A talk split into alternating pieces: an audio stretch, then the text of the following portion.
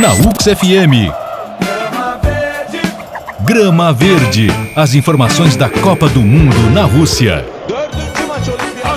Motivo de preocupação para a torcida espanhola desde o último sábado, quando deixou a final da Champions League com dores na coxa, Carvajal ainda pode estar na Copa do Mundo. O lateral do Real Madrid realizou exames na manhã da última segunda em uma clínica em Madrid e, de acordo com a imprensa espanhola, o jogador pode voltar à ação em até três semanas a tempo de disputar o torneio na Rússia. Carvajal deixou a final da Champions entre Real Madrid e Liverpool ainda no final do primeiro tempo, quando sentiu fortes dores na coxa. Ele saiu de campo chorando, o que gerou grande apreensão entre os torcedores espanhóis. O atleta do Real Madrid é considerado titular da posição da seleção espanhola. A qualquer momento, mais informações da Copa do Mundo da Rússia.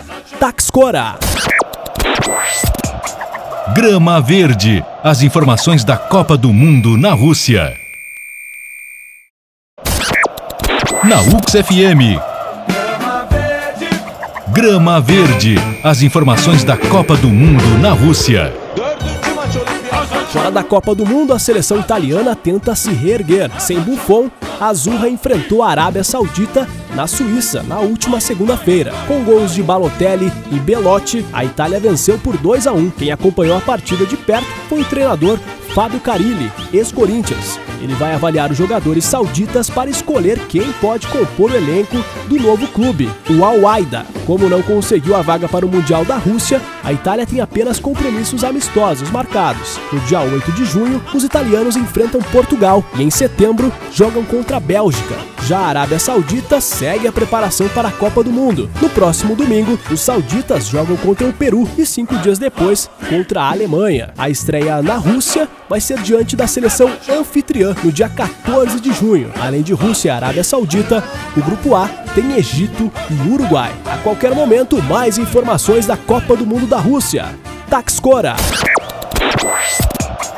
Grama Verde. As informações da Copa do Mundo na Rússia. Na UX FM.